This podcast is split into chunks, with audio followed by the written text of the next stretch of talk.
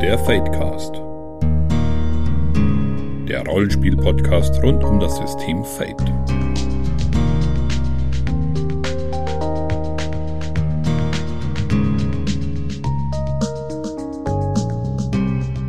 Herzlich willkommen zum Fadecast, Folge 17 heute. Wir beschäftigen uns heute mit der deutschen Fate-Mentalität. Wenn ich wir sage, meine ich einmal die Friederike. Hallo. Einmal den Alex. Servus. Und einmal mich, den André. Ähm, was es mit der deutschen Fate-Mentalität auf sich hat, ist, glaube ich, überhaupt so ein großes Thema für diese Folge. Also bevor wir überhaupt darüber reden können, müssen wir gucken, was das ist. Ähm, aber bevor wir das machen, äh, haben wir noch ein paar andere Sachen. Und wir fangen wie üblich an mit unseren Medien. Und ich würde auch gleich mal ähm, als Erste reden, weil ich glaube, glaube ich, nachher noch genug rede. Ähm, da kann ich auch gleich damit anfangen. Okay. ähm, und zwar habe ich gerade überlegt, was ich nehme und ich bin mal wieder auf ein Rollenspiel gekommen, das mir praktisch seit zehn Jahren Sorgen macht und mich immer wieder aufs Neue fasziniert und ähm, also was, was mich sehr zwiegespalten zurücklässt. Und zwar geht es um Promethean the Created aus der neuen World of Darkness oder inzwischen den Chronicles of Darkness, wie sie heißen bei, bei Onyx Path. Und ähm, kurz gesagt spielt man erschaffene Menschen, also wirklich Golems, Frankenstein-Kreaturen, ähm, Roboter jetzt in der zweiten Edition, alles Mögliche, die tendenziell aus Menschenteilen oder toten Menschen praktisch zusammengebaut und mit, mit göttlichem Feuer belebt wurden. Also es ist wirklich so dieser, dieser Frankenstein-Mythos allem voran. Und ähm, was das Spiel so wahnsinnig faszinierend macht und was, ähm, was mich damals auch sehr für Los Muertos inspiriert hat und was ich, der, der große Pluspunkt daran ist, das grundlegende tatsächliche Spielkonzept, also was man spielt. Denn all diese erschaffenen, diese künstlichen Menschen spüren, dass etwas fehlt, dass sie noch keine vollen Menschen sind und sie sind alle auf, auf der Suche, sie, sind, sie wollen alle Menschen werden und begeben sich deshalb auf eine Pilgerreise und ähm, versuchen halt durch verschiedene Philosophien, durch verschiedene Herangehensweisen ihre Menschlichkeit zu finden. Und ähm, im Gegensatz zum zu den zu vielen anderen Spielen der World of Darkness ist das Spiel trotz dieser sehr düsteren Thematik unglaublich optimistisch, denn es gibt faktisch dieses Ziel der Menschwerdung und das ist auch nicht irgendwie ein Gerücht oder so, das ist ein Fakt. Also es gibt Prometheans, die es geschafft haben und ähm, ja, also es gibt so ein Ziel, was alle erreichen wollen. Drumherum ist aber das Problem, dass die Prometheans ähm, dadurch, dass sie nicht echt sind, dass sie künstlich sind, ist praktisch die ganze Welt gegen sie. Und zwar bis auf so einen metaphysischen Level. Das heißt einmal, alle Menschen sind je nachdem, welche Art von Promethean es ist, ihnen gegenüber entweder misstrauisch oder werden schnell aggressiv oder neigen dazu, sie auszunutzen.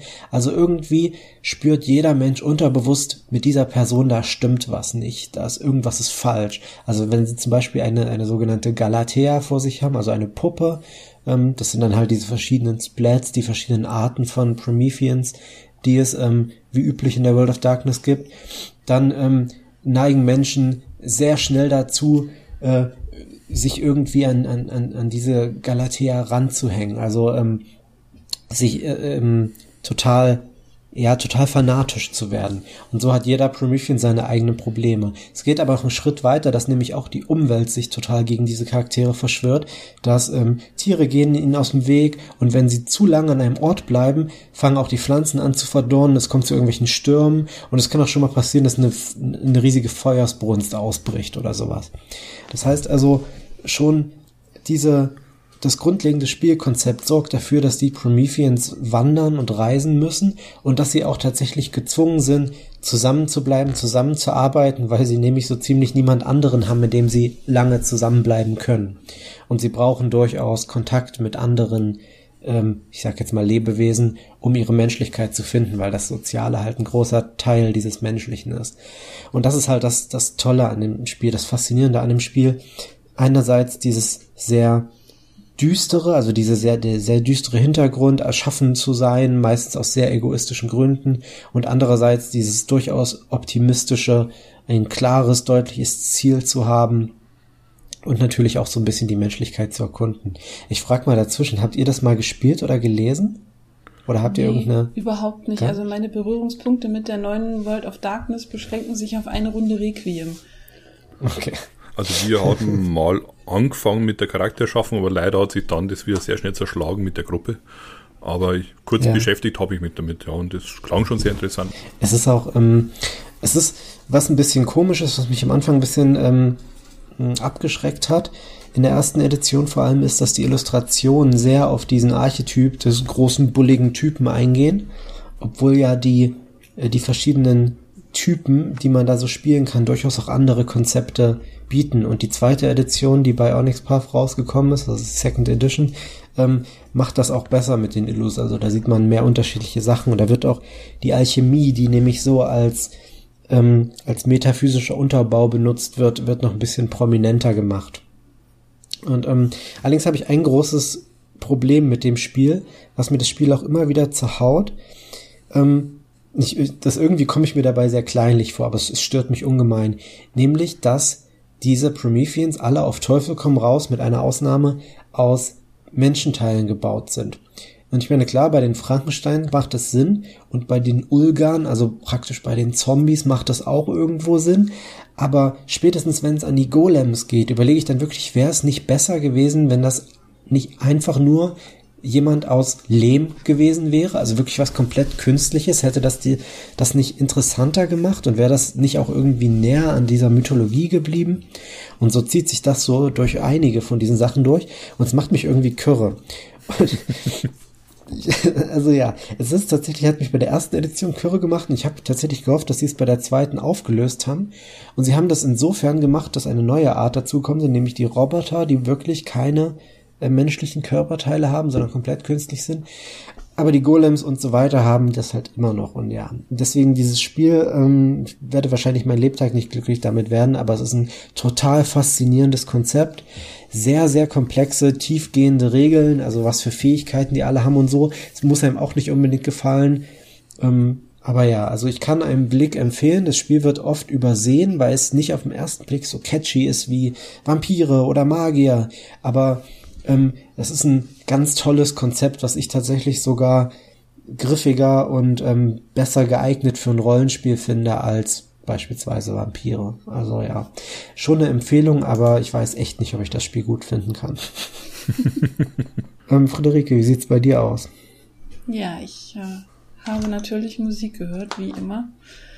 Ähm, ja, es ist tatsächlich so, ich habe das eben schon erzählt, ich fange jetzt auch an, Musik so zu hören, dass ich sie auf Podcast-Vorstellungstauglichkeit überprüfe. Ähm, das Problem ist, äh, ich fühle mich teilweise ein bisschen so wie ein Kind im Süßwarenladen oder um mal so ein bisschen Klischees zu bedienen, wie eine Frau im Schuhgeschäft. Ich kann mich nicht entscheiden. Oder nehme ich einfach das, was ich schon hab.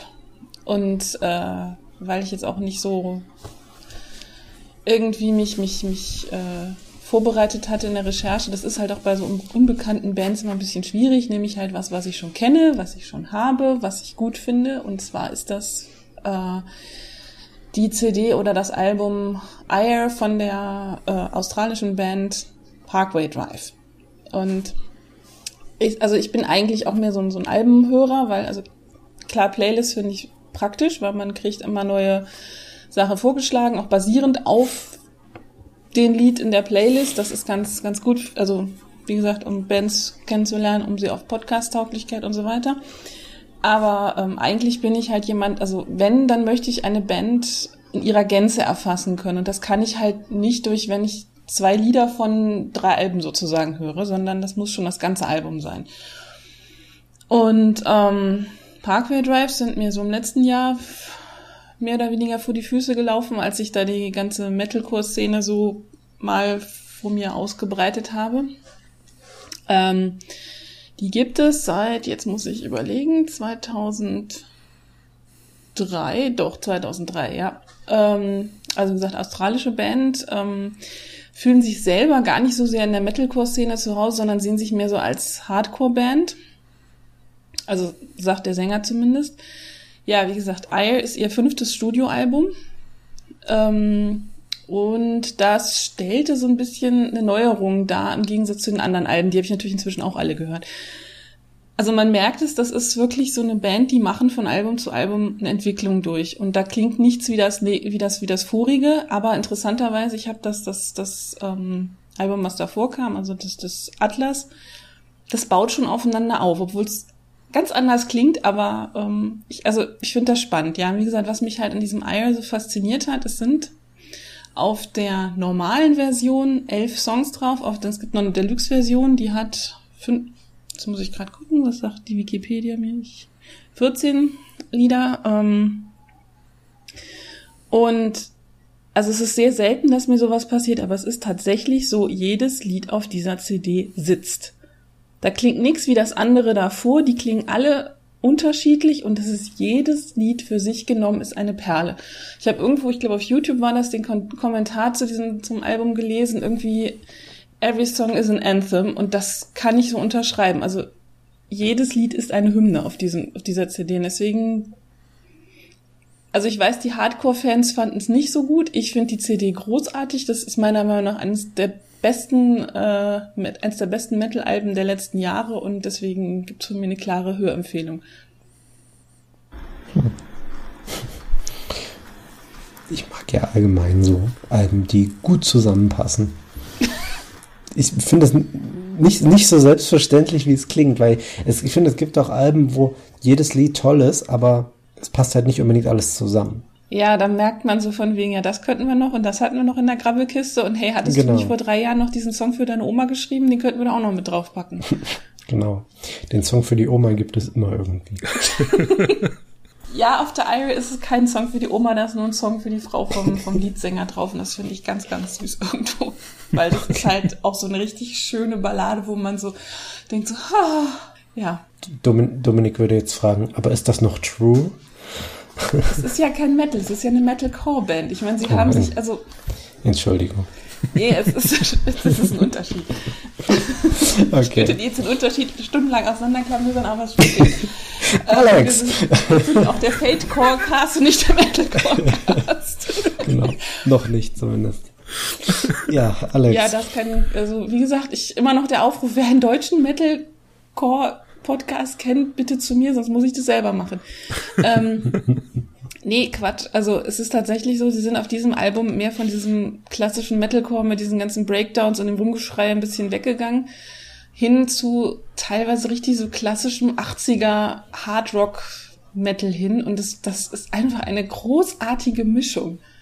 Ich weiß nicht, wie man das nicht mögen kann. Also außer man mag lieber äh, gar kein Metal, aber egal.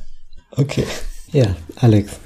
Da wir heute ja die deutsche Mentalität haben, haben wir gedacht, ich nehme mir was, was so typisch deutsch ist und das sind eigentlich Hörspiele. Da sind ja die Deutschen weit und breit eigentlich wirklich die einzigen, die es groß abfeiern in gewisser Weise.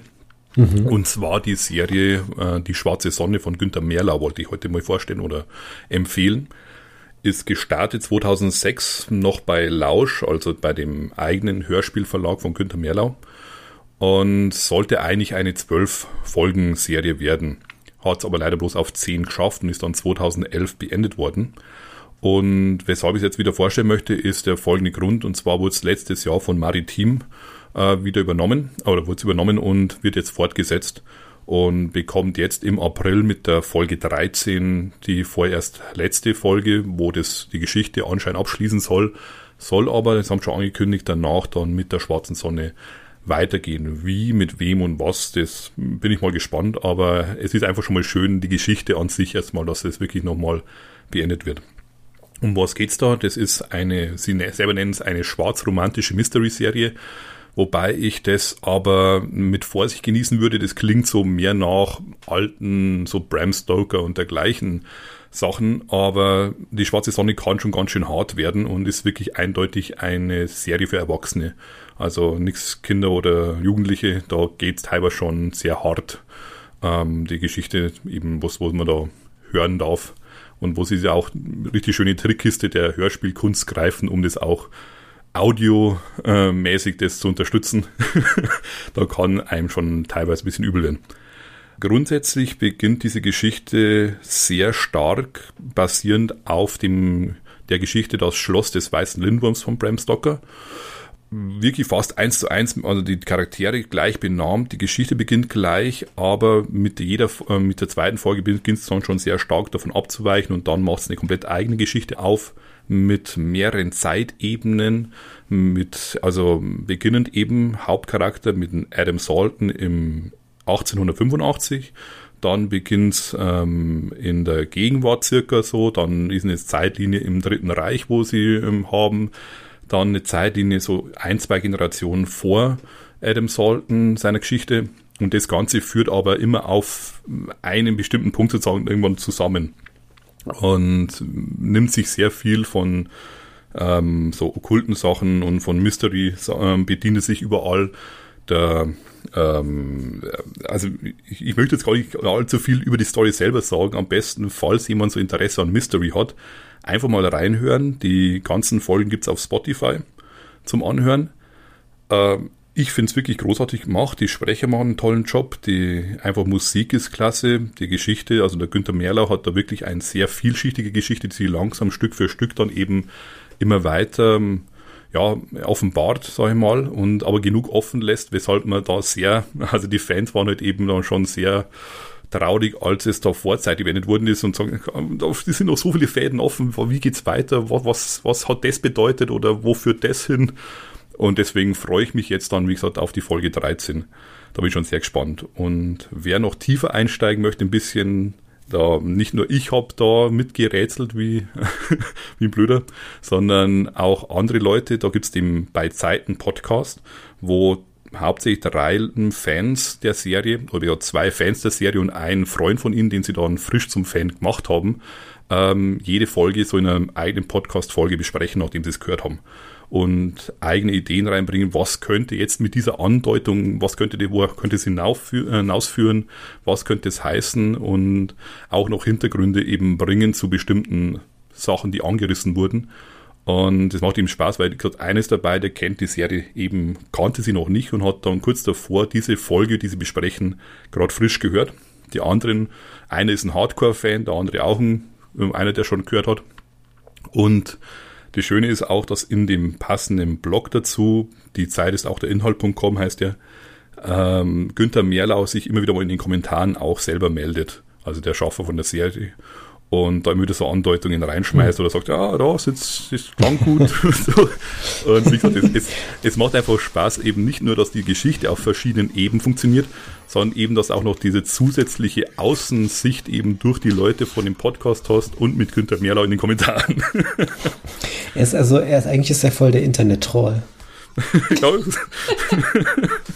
das kann ich nur sagen, das ist so gemein, weil die Leute, allein die drei da im Podcast, wo immer wieder mal äh, einen Freund dazu holen, äh, die sind ja voll gehypt von der Serie und das merkt man halt. Und die, die pumpen wie Maikäfer manchmal so, ah, was hat das schon wieder geheißen? Ah, und dann kommt wieder Günther Merler und haut wieder irgendeinen Kommentar rein und sagt, was hat er jetzt damit schon wieder gemeint? Und das ist einfach toll, das mal auf diesen Ebenen zu verfolgen, das macht riesen Spaß. Also wie gesagt, wer es so, ich sag mal, komplex mag, das ist nichts zum Nebenbei hören. Aber von mir eine fette Empfehlung. Ich kann mir richtig vorstellen, wie er so mit diebischem Grinsen vor dem PC sitzt und oh, ja. überlegt, was er als nächstes in die Kommentare schreibt. ja.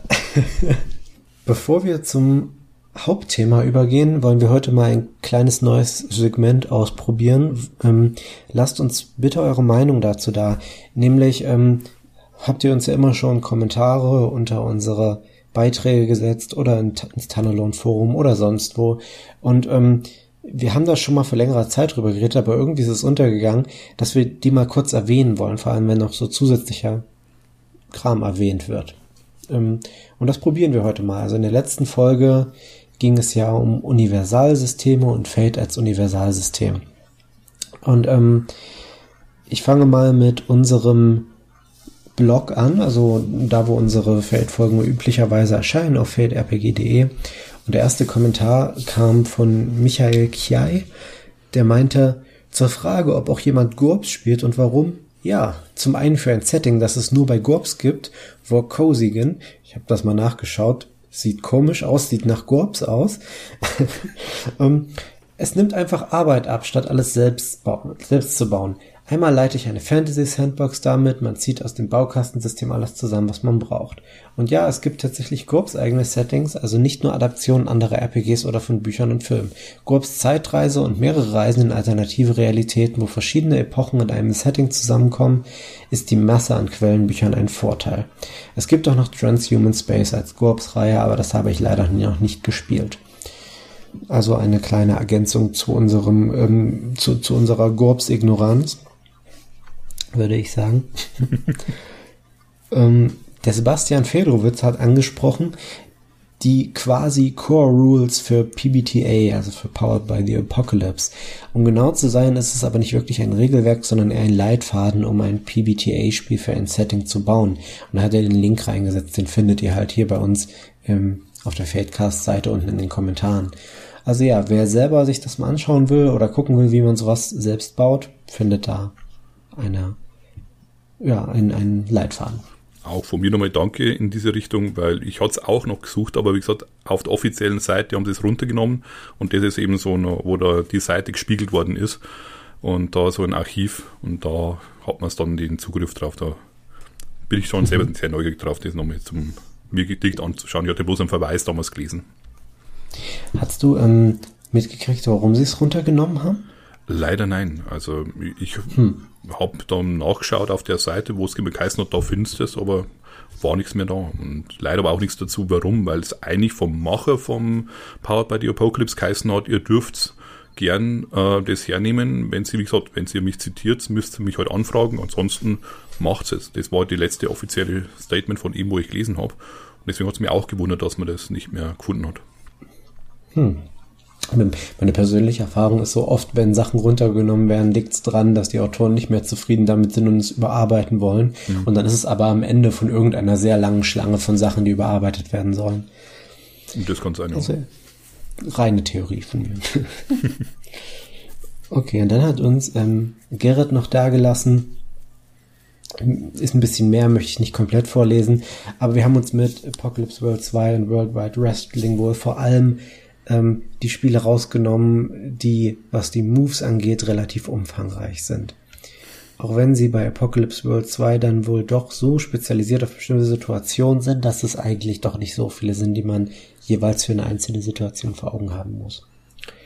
Ähm, dann wird auch noch erwähnt, dass es äh, im deutschsprachigen tatsächlich schon Erzählregeln für ein, ein deutsches Jahr PBTA DSA gibt, was hier sicherlich einige Leute interessiert. Ähm, und zwar im Ulysses PDF Shop, wenn ich mich nicht irre, auf Drive-Thru. Ja, also mindestens im Ulysses Shop, genau. ich glaube, ist ja verlinkt, genau stimmt. Und das habe ich erst im Nachhinein habe ich das bin ich drüber gestolpert und das ich bin mir noch überlegen, ob ich mir das anschaue oder mir dann auf die, ob ich auf die Dungeon World Übersetzung warte. Aber eins von beiden werde ich mir demnächst wahrscheinlich dann schon holen und mal reinlesen. Ich habe Gutes gehört über die Aventurien-Umsetzung. Soll soll sehr nah an Dungeon World sein, was ja aber nicht unbedingt das Schlechteste ist, da Dungeon World ja auch letztendlich genau wie DSA relativ typische Fantasy ist.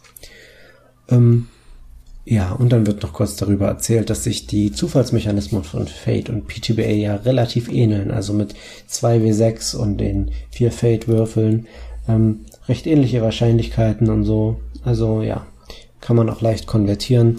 Interessanter Kommentar, werft vielleicht mal einen Blick rein. Und letztendlich haben wir noch einen Kommentar im Tunnelon von Atsu, Asu gehabt. Und zwar ein paar Widerworte. Da werde ich jetzt, glaube ich, nicht unbedingt im Detail drauf eingehen, weil es recht viel ist. Aber wer sozusagen nochmal eine andere Perspektive sieht, äh, sehen möchte, der kann einen Blick ins Tunnelon in unseren Fadecast-Thread werfen. Ja. Ähm, an der Stelle vielen Dank für eure Kommentare. Wir finden das immer sehr interessant und reden auch drüber. Und wir werden schauen, dass wir in Zukunft das immer mal hier ansprechen. Also Sagt uns ruhig, was ihr davon haltet. Wollt ihr das gern ein bisschen ausführlicher, ein bisschen diskutierter oder sollen wir nur kurz ansprechen, was es da so für Kommentare gibt und wo man sie findet, damit man weiß, wo man danach gucken soll. Das wäre für uns gut zu wissen. Okay, dann gehen wir mal ins Hauptthema. Die deutsche Fate-Mentalität. Ich frage mal so direkt, was ist überhaupt die deutsche Rollenspielmentalität? Ähm, Friederike, was ist so deine Meinung? Wir hatten gerade im Vorgespräch schon mal. ich denke, du kannst da sehr gut ähm, ein, eine, eine vernünftige Basis für uns alle legen. Kann ich das? Ich überlege. ich weiß es nicht, ob es eine typisch deutsche Rollenspielmentalität gibt. Ich habe manchmal den Eindruck, deutsche Rollenspieler meckern gerne. Also, aber ich glaube, dass also ich kann es nicht beurteilen, ob amerikanische das ich auch machen, weil ich selten amerikanische Foren lese und oder französische, weil ich lese nur die französische Fate Community und die finden alles toll und super und ähm, mhm. formidabel, aber äh, formidabel. Ähm, ich, ich weiß es nicht. Also ich, ich weiß, eine Zeit lang wurde ja mal DSA vorgeworfen, es wäre typisch deutsch, weil es halt so viele klein-klein Sachen hat und diese ganze Verwaltung und Mikromanagement und so weiter. Keine Ahnung das typisch deutsch ist. Dafür habe ich, glaube ich, zu wenig DSA gespielt. Okay, wir können ja mal die beiden Punkte ähm, einzeln aufgreifen. Zuerst zu dieser Frage, dass, sage ich mal, der, der, deutsche Rollenspieler braucht was zu meckern. Ähm, ich habe tatsächlich schon öfter gehört von Leuten, die was auf, auf beiden Seiten des großen Teichs zu hören haben, dass es ähm, gerade zu den Amerikanern diesen Mentalitätsunterschied gibt. Wenn man in den USA etwas mag, mag man es auch wirklich oder stellt es zumindest so nach außen hin. Also wenn man da ein Fan ist, kritisiert man auch nicht unbedingt. Da findet man die Sachen halt geil. Während du in Deutschland, habe ich das Gefühl, je mehr Fan du bist, desto eher neigst du dazu, die Sachen total auseinanderzunehmen. Ähm, und ich finde, das widerspricht sich auch nicht unbedingt. Also es, es, es geht beides.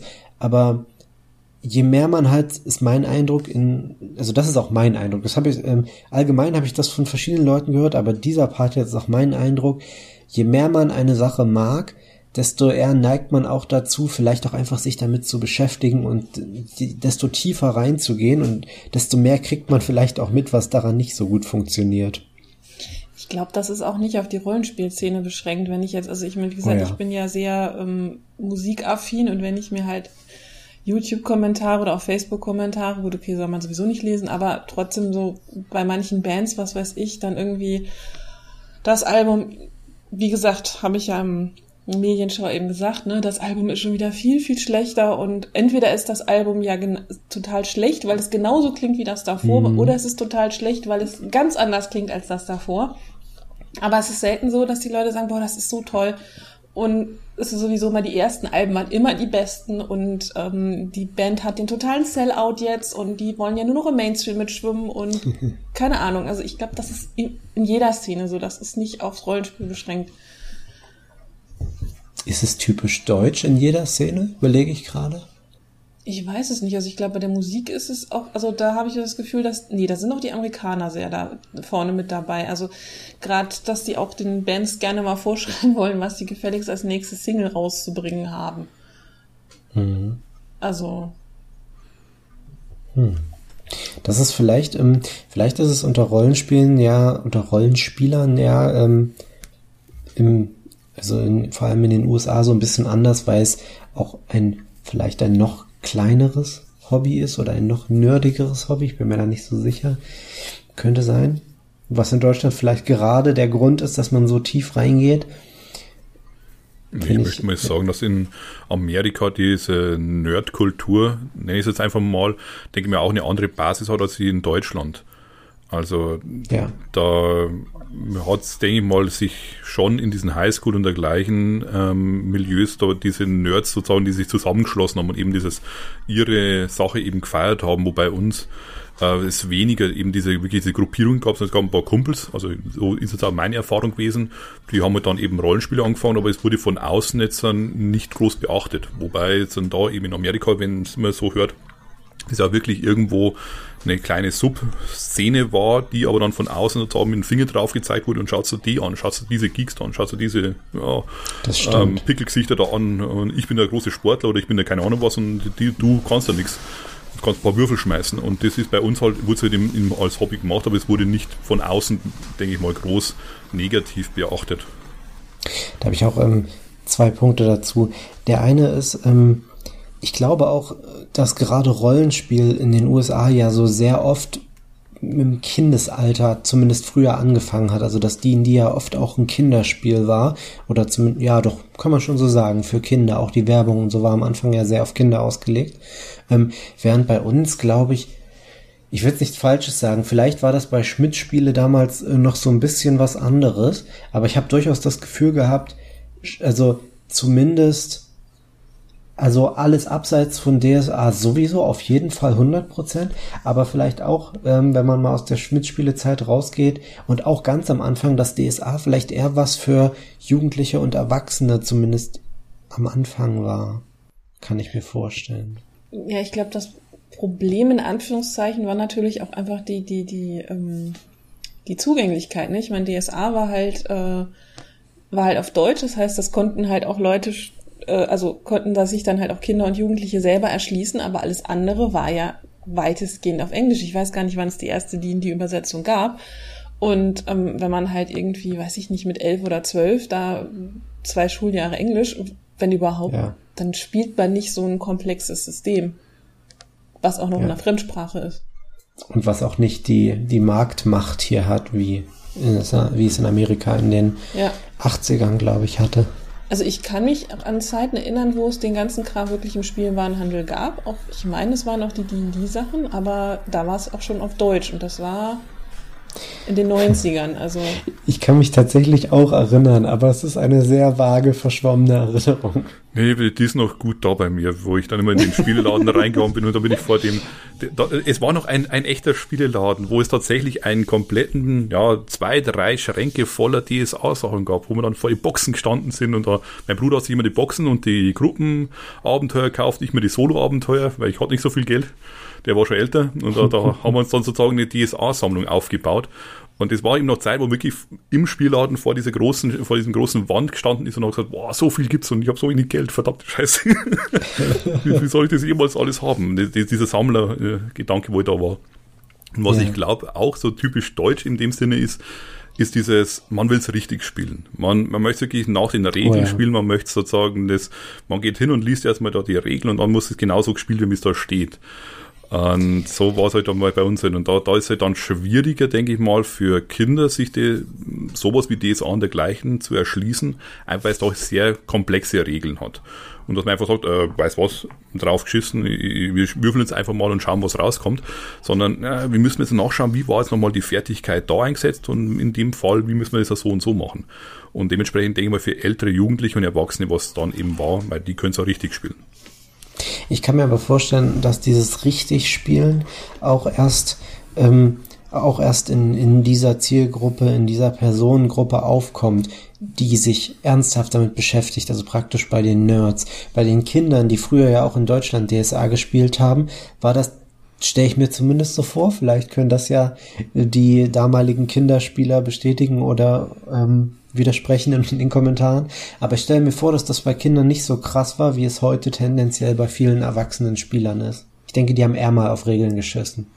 Bilde ich mir ein. Ich meine, so in eine Rolle schlüpfen und dann irgendwie, weiß ich nicht, für einen Tag Prinzessin und Ritter oder Räuber und Gendarm sein, das ist ja auch, also was, was Kinder so oder so machen, ohne da großartig irgendwelche Regeln für zu brauchen. Also ja, aber dann sind es eben genau die, die es dann eben zum Beispiel DSA gleich nicht gebraucht haben. Also wenn ich da DSA eben die Schachtel aufgemacht habe, habe ich immer ein Regelheft vor mir gehabt. Ich erinnere, ich vergleiche es einfach mit den normalen Gesellschaftsspielen, Brettszene, wo es nicht umsonst eben den Eurogamer oder vor allem eben den German Gamer gibt und den Ameritrash. Und da ist immer so, die, die, die typischen deutschen Spiele, die sind ja Gesellschaftsspiele, also was als deutsche Spiele gilt, das sind die ähm, regellastigen, wo es wirklich eben mehr um die Regeln geht und wo es wirklich darauf geht, dass die sauber aufeinander abgestimmt sind. Und der Trash, wie er gerne heißt, da geht es mehr um das, das Flavor, mehr um die, die Geschichte, die erzählen, mehr einfach um die, die coole Szenen. Und da kann es auch sein, dass das nicht gebalanced ist. Da kann es sein, dass der eine Charakter besser ist und oder schlechter ist. Das ist eigentlich mehr oder weniger wurscht. Hauptsache das Spiel ist cool. Das würde in einem Eurogame nicht gehen.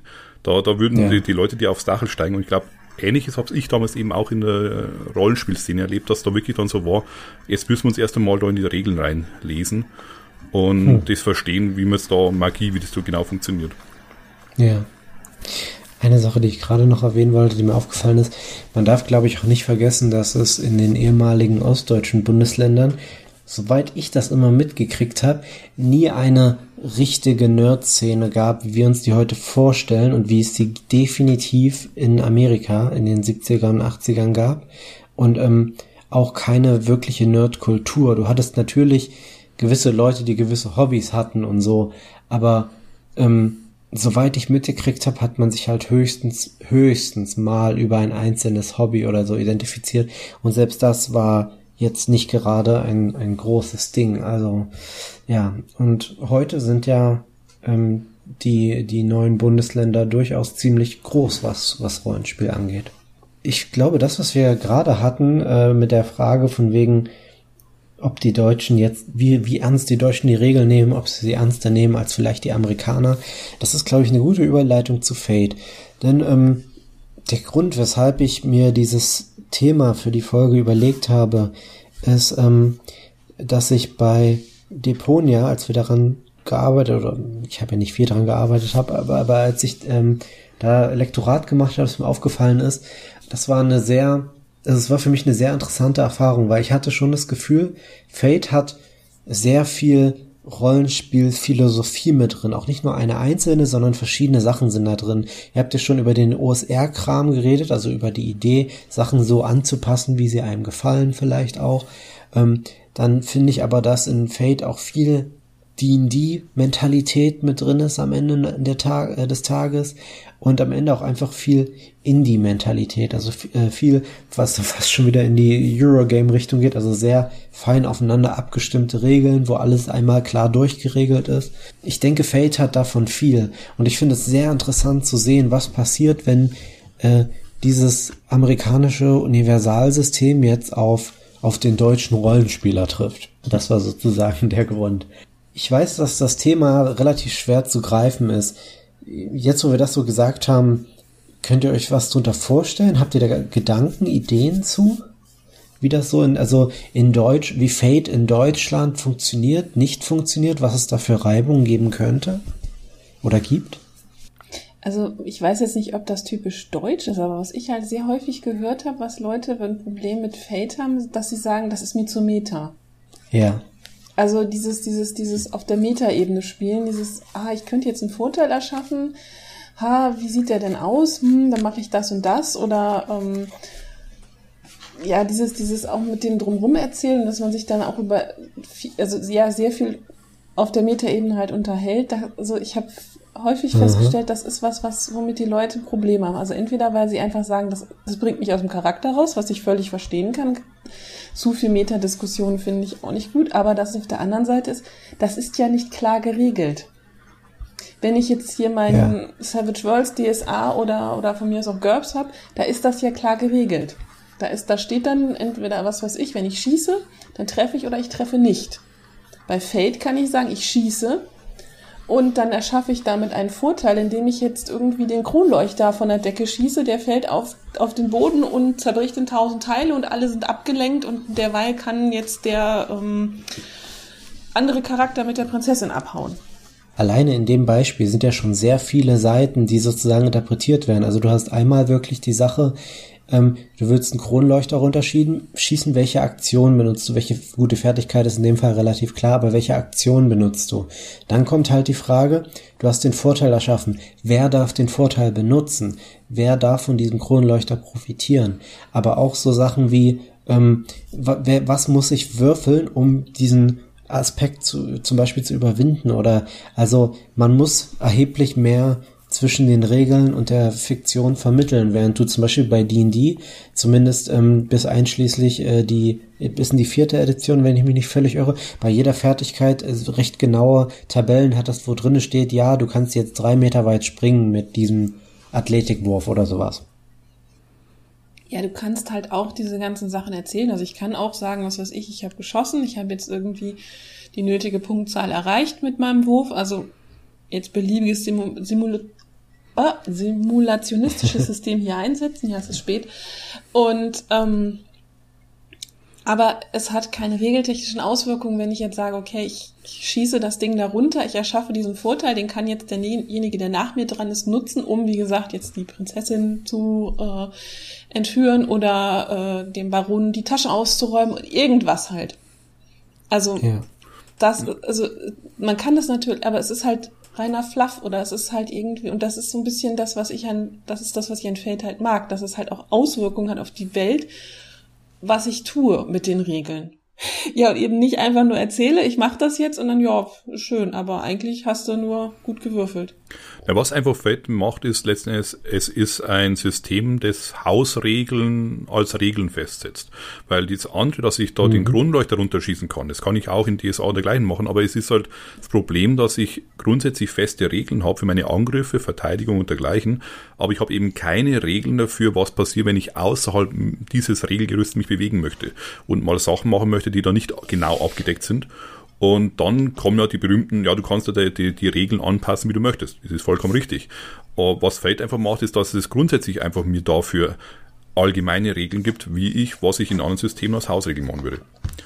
Ja, das ist praktisch diese Indie-Mentalität, ne? Ja, aber eben auch dieses Indie, aber trotzdem mit Crunch, weil es nicht einfach sagt, ja, denkt euch was aus oder so, oder keine Ahnung was, sondern ich gebe dir trotzdem Regeln an die Hand, mit denen du diese Hausregeln eben erschaffen kannst eben dieses, äh, ich möchte den anderen bloß ablenken oder ich möchte ihn bloß K.O. schlagen. Habe ich oft genug gehabt, dass ich da keine Regeln dafür gehabt habe, ja. sondern ich habe den aus Versehen an den Schädel eingeschlagen, weil ich bei DSA einen Einser mit der Attacke gewürfelt habe, dann einen 20er.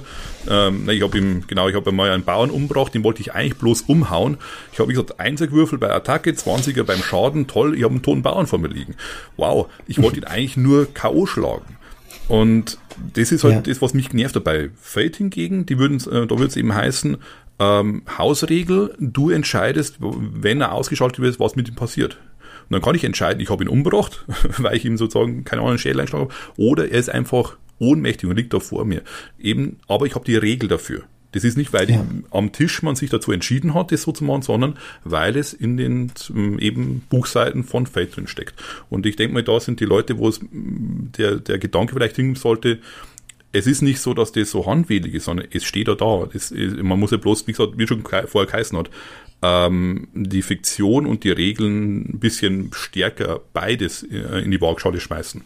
Ja, vermitteln muss man genau. zwischen beiden. Ähm, genau, ich finde, genau das ist die, die Indie-Mentalität, dass du halt wirklich das, was fürs Spiel wichtig ist, ist verregelt. Und zwar relativ durchgängig. Nicht, ähm, und zwar nicht Punkt für Punkt in jedem einzelnen Fall, sondern mit relativ großen allgemeinen Regeln. Hm. Ja, aber es ist ähm, schon ein bisschen regellastiger als wie zum Beispiel das, was man mit dem Jenga-Turm spielt, wo jede Probe letzten Endes ist, dass ja. ich aus dem Jenga-Turm einen Stein rausdrücken muss. Bei Fate kann ich verschiedene Schwierigkeitsgrade haben. Ich habe verschiedene Fertigkeiten gegebenenfalls, die ich einsetzen kann oder Methoden. Also ich habe schon ein bisschen differenzierter bin ich rangegangen, aber nicht ähm, wirklich für jeden einzelnen Punkt genau eine Regel, sondern etwas allgemeiner gehalten, aber nicht zu. Also es ist, genau. finde ich, ähm, schon noch ein bisschen Richtung mehr den normalen oder den, den gängigen Rollenspielen. Genau, hat man ja im Podcast ja auch schon ein paar Mal, dass es so ein bisschen so ein Hybrid ist. Genau. Aber ich, ich genau, aber ich denke, es ist dieselbe Philosophie zum Beispiel wie bei Dread mit dem, mit dem Jenga-Turm, dass man halt ähm, weil da ist ja auch die Idee, das, was du in dem Spiel machst, in diesem Horror-Genre, ist verregelt. Und da ist die Regel halt nur erheblich simpler und nochmal allgemeiner. Aber ja, prinzipiell ähm, gebe ich dir absolut recht, dass es auch da so ein Fate wieder so ein Mittelweg geht. Und ich finde auch tatsächlich, das ist ein Punkt, wo dieses typisch Deutsche sehr interessant wird. Denn ähm, es ist ja jetzt nicht so, dass es das zum Beispiel in den Staaten, ich meine, man vergleicht es natürlich oft mit der USA, weil die USA nun mal der Geburtsort der Rollenspiele ist und auch der Geburtsort von Fate, also deswegen heute oft der Vergleich mit der USA. Ähm, ich denke, also es gibt dort sowas, denke ich auch. Also, keine Ahnung, sowas wie die World of Darkness, auch D&D, vor allem Classic D&D, AD&D wurde ja auch von vielen Leuten teilweise so ein bisschen handwedelig gespielt, so wie viele Leute heute bei uns ähm, oder DSA spielen, vor allem DSA 4 gespielt haben. Ähm, und ich denke, das ist so ein, so ein Bereich, wo, wo es, wo viele Leute mit Fate ihre Probleme haben. Und das Beispiel, was mir auch bei Deponia aufgefallen ist, was ich sehr interessant finde, äh, und tatsächlich äh, habe ich jetzt bei Engel habe ich auch einen Infokasten dazu reingenommen. Ich habe schon bei mehreren Leuten mitgekriegt, dass sie Fate ohne die vier Aktionen spielen. Ich weiß nicht, ob wir das schon mal im Podcast besprochen haben. Nee, ich glaube nicht. Also ich kenne mindestens drei verschiedene Gruppen, die, die sagen, sie spielen Fate, aber sie benutzen nur die Würf, den Würfelmechanismus, sie benutzen die Aspekte, sie benutzen Fertigkeiten und so, aber sie sagen halt nicht, ich erschaffe jetzt einen Vorteil oder ich greife jetzt an oder ich überwinde, sondern sie würfeln dann einfach und interpretieren dann halt das Ergebnis. Das heißt, sie spielen auch ohne Konsequenzen und so und ähm, das fand ich interessant, weil das ist, das ist für mich eher so eine, was jetzt nicht so negativ gemeint ist, es klingt eher so eine DSA-Herangehensweise, wo man ähm, wo man die Regeln, vor allem in, in DSA 4 und so, weggelassen hat, auch weil sie, denke ich, an vielen Stellen den, den Leuten nicht unbedingt gepasst haben. Aber ich kann mir nicht vorstellen, dass das bei vielen Leuten in den USA passiert, dass sie sagen, wir spielen das Spiel ohne die vier Aktionen. Das fand ich sehr interessant. Aber machen die das dann schon, dass sie dann sozusagen das wirklich mit dem Blick auf die Geschichte spielen oder einfach weil sie sagen, ähm, ich, ich, möchte mich jetzt da gar nicht so, wie wir vorhin gesagt haben, wenn man jetzt dann da Vorteile schaffen gleich machen möchte, ja. muss ich natürlich wieder Stärke in das Narrative sozusagen hineingehen und dann schauen, was möchte ich in der Geschichte genau erreichen und wie decke ich das dann eben mit meinen Würfen ab. Bei anderen, da sage ich einfach, ich mache meinen Angriffswurf, ich mache meinen speziellen äh, Jagdwurf oder wie auch immer und habe das damit abgedeckt und brauche dann nicht überlegen, was genau möchte ich jetzt eigentlich erreichen, sondern ich habe meinen Wurf fertig. Ich denke, ähm, das geht da beides zusammen. Ich denke, das kommt schon von einem Ort, der sehr narrativ ist. Also, dass halt wirklich die Überlegung ist, hey, eigentlich erzählen wir, also eigentlich ist unser Rollenspiel ist das Erzählen, das gemeinsame Erzählen einer Geschichte und wir wollen einen Zufallsmechanismus. Und dann kommt aber bei vielen Deutschen dazu, hm, aber diese Aspekte von Fate, die gefallen uns. Ich glaube nämlich, die Aspekte sind was, was in der deutschen Rollenspielermentalität sehr gut ankommt, die restlichen Regeln weniger. Mhm ist mein Eindruck. Also ich denke schon, dass da die Narrative der Ursprung ist, dass man aber diesen sehr ja, einerseits diesen sehr stark verregelten Meta-Regeln gegenüber skeptisch ist. Also vielleicht auch ist man, vielleicht will man dieses Simulational, was ist so schwer in diesem Wort? Oh, nee, Simulation. dieses Simulierende, vielleicht möchte man dieses Simulierende, das ist wirklich zu spät, vielleicht möchte man dieses Simulierende ähm, so ein bisschen, ja, äh, irgendwie im Rahmen drin behalten, dass man Nee, das ist Quatsch, nicht das Simulieren. Das ist nein, wirklich dieses Narrative, dass man Angst davor hat, dass die Metaregeln der Erzählung reinfuschen. Was ich interessant finde. Ich denke, das ist ein sehr typisch deutscher Gedanke. Mhm.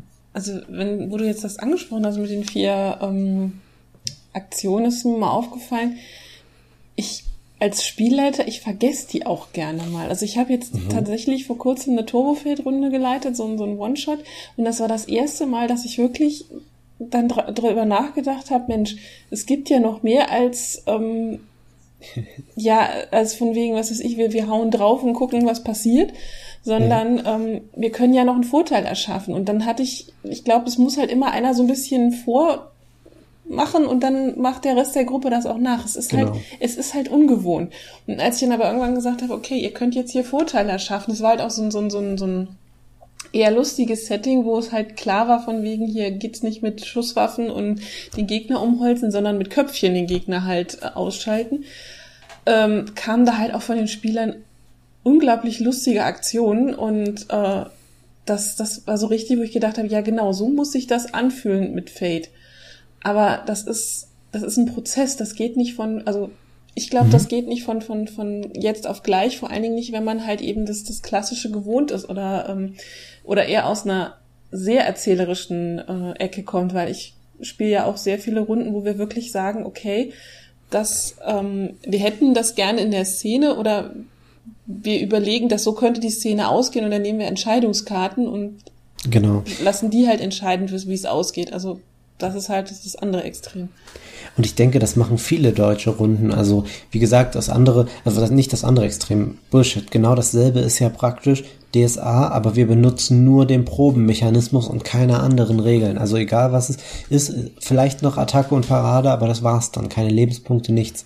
Ähm, da gibt's viele Gruppen, die das machen in Deutschland.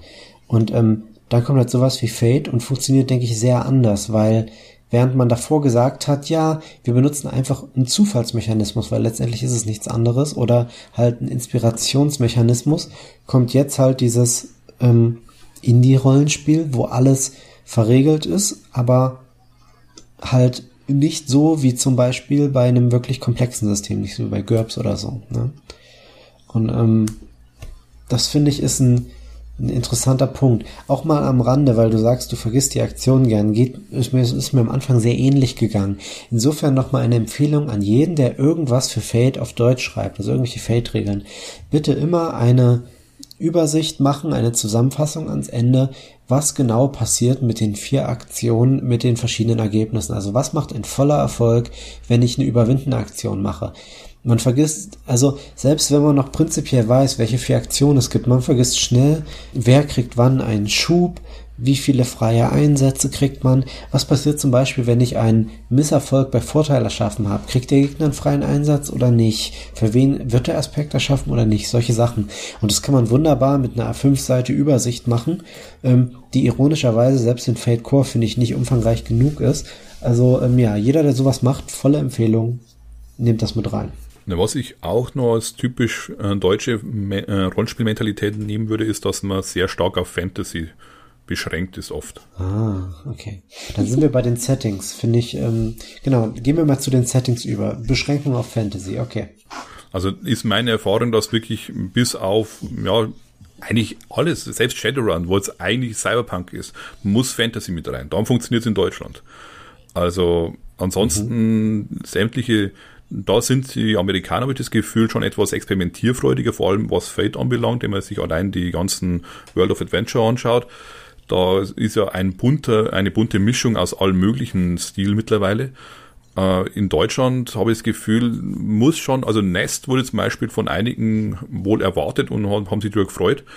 Aber bei den anderen, ich glaube, da muss man schon ein bisschen Arbeit äh, leisten, um zu zeigen, dass es auch interessant sein kann und dass man da wirklich sich einen Blick rein lohnt von selber ist die Masse da eher erst einmal, ich möchte gerne meine Drachen haben, ich möchte meine Zwerge und Elfen. Mhm.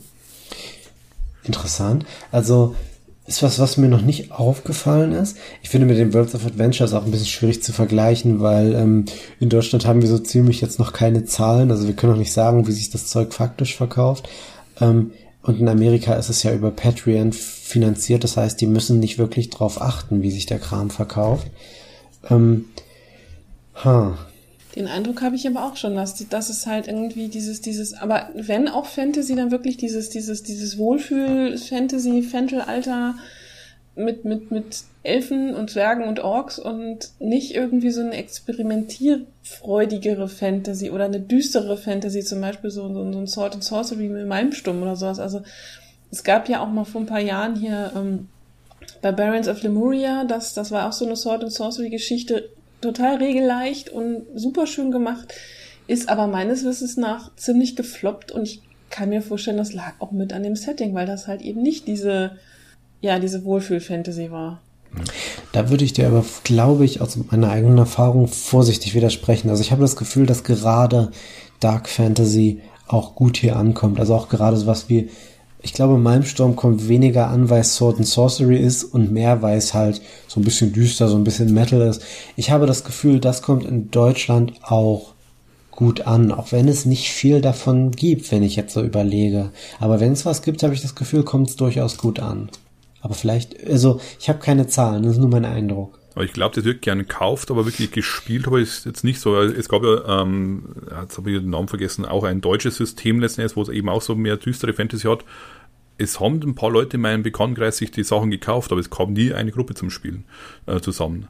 Aber ich hatte eben die großen Sachen, eben DSA ist klar, ist das Spiel, aber dann eben auch Splittermond ist eins von den Systemen, die ja wirklich gut noch verkauft in Deutschland, ist auch letztendlich Fantasy. Dann, ähm, was bei der Oldschool Renaissance ist, was groß worden ist in Deutschland, war ja dann Dungeon Slayers. Ist auch eigentlich pure Fantasy, ja, aber verkauft sich sehr gut. Äh, was haben wir dann noch? Ähm, ähm, wie gesagt, das erste, Empowered by the Apocalypse, das erste, was rauskommt, ist Dungeon World, eben auch Fantasy.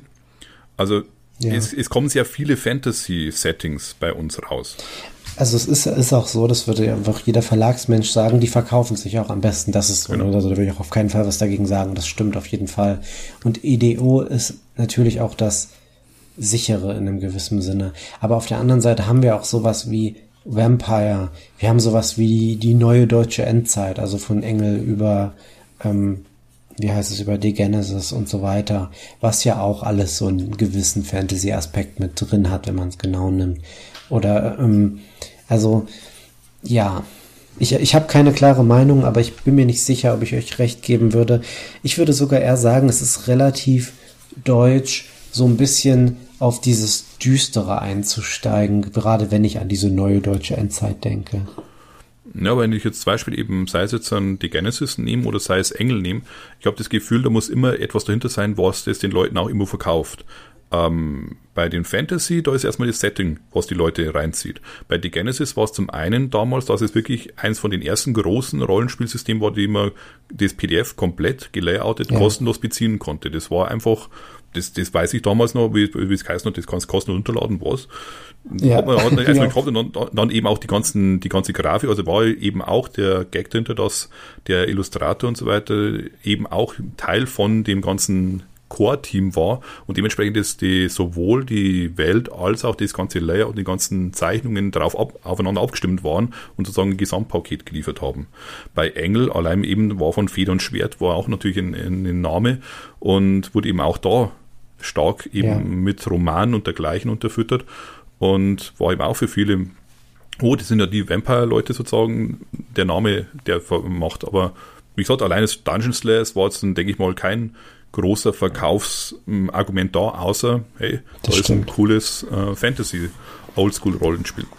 Wobei ich mir auch nicht sicher bin, ob Dungeon Slayer ist nicht gerade unter den, mh, mm, unter den, unter der Nerd-Fraktion speziell oder so, unter denen, die sowieso fünf verschiedene Systeme spielen, Minimum, und die, ähm, die immer wieder nach, nach ihrem Fantasy-System suchen und es irgendwie noch nicht gefunden haben.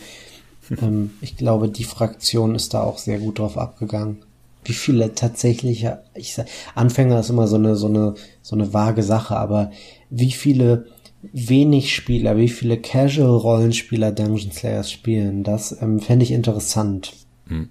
Ich glaube nicht, dass es wahnsinnig viele sind. Ja, aber ich glaube auch Casual-Spieler würden jetzt dann eher zum Fantasy greifen, als dass zu einem anderen System ja, greifen. Das stimmt, definitiv, ja. Aber ich glaube, das ist in Amerika auch so. Also was ich noch sagen kann, so von wegen ähm, der die Deutschen mögen es düster, und zwar düster mit Y. Ähm, ich weiß nicht, ob das immer noch so ist und ich habe auch leider kein, keine Zahlen dazu, aber mir hat mal jemand vor ein paar Jahren er erzählt, dass Cthulhu das beliebteste Zweitsystem der Deutschen sei. Das und ich meine, ne? düsterer als Cthulhu geht's ja eigentlich nicht mehr. Also ich meine, das ist ein ja. Spiel, was darauf abzielt, seinen Charakter in den Wahnsinn zu treiben ich meine auch, auch Shadowrun, ne? Shadowrun geht es darum, dass du praktisch auch, zumindest theoretisch, in, in, in, der deutschen Spielpraxis ist es dann wieder nicht so, auch in der amerikanischen nicht, aber theoretisch geht es darum, dass du ein Rad in der Maschine bist und nichts an der Welt verändern wirst. Und ähm, das ist auch schon ziemlich düster. Ja, du kannst Shadowrun kannst du aber kannst du aber ein bisschen abstimmen. Also ich weiß, es gibt Gruppen, die haben das äh, wirklich ja. plain vanilla gespielt und du kannst Shadowrun halt habe ich auch schon gemacht. Das haben wir so richtig richtig dreckig Cyberpunk äh, Neuromancer mäßig gespielt. Und dann kriegt das schon eine ganz andere Färbung und Note. Also aber bei ja. Cthulhu ist es halt immer so, irgendwann kommt der Horror und die Stabilitätswürfe und dann ist aus die Maus. Also Gibt's aber auch Leute, die dann im Endkampf Cthulhu besiegen, ne? Gibt es durchaus auch. Aber das ist doch nicht der Sinn der Sache, oder? ja. Ich finde, ähm, da wir uns auch langsam auf die eine Stunde und zehn Minuten Marke zu bewegen, ist das eigentlich ein ziemlich gutes Schlusswort. Ist das denn der Sinn der Sache? ähm, um mal so für mich zusammenzufassen ich finde es immer noch sehr interessant, wie Fate auf dem deutschen Markt ankommt. Vielleicht sollten wir uns, wenn wir in zwei, drei Jahren diesen Podcast noch machen, wenn ähm, Fate mehr Sachen hat, mehr Veröffentlichungen, vielleicht sollten wir noch mal drüber sprechen, weil ich finde es sehr interessant, wie sich das entwickelt, auch wie sich die Verkäufe entwickeln. Wir haben ja durchaus einige Systeme sozusagen gerade in der Mache, die nicht typisch deutsch sind, wo man sagen würde, die dürften in Deutschland nicht laufen oder so. Also ja, fände ich interessant. Na, ich gesagt, ich glaube, man muss wenn es außerhalb von den gängigen Sachen sind, so muss man einfach die Leute nochmal irgendwie auch noch zusätzlich begeistern dafür. Also das sind natürlich keine Selbstläufer in der Hinsicht, ja. dass das Setting die Leute hereinzieht, sondern dass man irgendwo die Leute abholt, wo sie stehen und sagt, hey, schaut's da an, Äh, das ist der Grund, warum dieses Setting genauso interessant oder vielleicht noch interessanter ist, als eben das, was du jetzt gerade spielst, vielleicht einfach weiß, was Neues ist und die und das und das noch zusätzlich bieten kann. Oder ja. das und das anders bieten kann, als das, was du jetzt dann hast. Da, man kann ja, wie gesagt, das ist das Schöne, man kann ja vieles spielen. Ähm, es gibt nicht bloß, man kann nicht bloß eins spielen, aber ähm, ich denke mal, dass man die einfach aus der Komfortzone rauszieht. Da muss man ein bisschen Arbeit reinstecken, wenn man nicht sagen kann, hey, das ist die Tolkiensche Fantasy, die du schon kennst, sondern ich weiß, das ist was Neues für dich, aber das ist kein Problem, schaust du mal an, deswegen ist es interessant. Und ich denke, mittlerweile hat sich auch schon äh, was getan in der Richtung. Ich sehe es jetzt dann allein in der Lab-Szene. War früher, wo ich nur aktiv Laber war, gab es eigentlich nur Fantasy Labs. Da gab es gar nichts anderes. Also vielleicht ein, zwei, ich war mal auf dem Vampire Lab, ich war mal auf dem Alien Lab, aber es waren wirklich so ganz kleine Sachen. Die großen Sachen, alles Fantasy. Mittlerweile, wenn ich da rumschaue, sehe ich Endzeit, ich sehe Western, ich sehe ähm, wirklich Harry verschiedene Harry Sachen. Und es werden halt, es sind noch nicht viele im, im, Vergleich zu den anderen, aber es werden mehr. Und deswegen habe ich das Gefühl, man, man bricht langsam auf. Aber ich denke, da muss man auch ein bisschen Arbeit dann reinstecken von, in dem Fall von der Fate-Seite her, um zu zeigen, dass das wirklich sich lohnt, äh, den Aufwand zu betreiben, mal mit was Neuem sich zu beschäftigen. Mhm. Okay, Friederike, wolltest du noch was Abschließendes zum Thema? Ich wollte gerade sagen, das ist doch ein schönes Schlusswort. Okay. Ja, dann ähm, öffne ich jetzt das echte Schlusswort.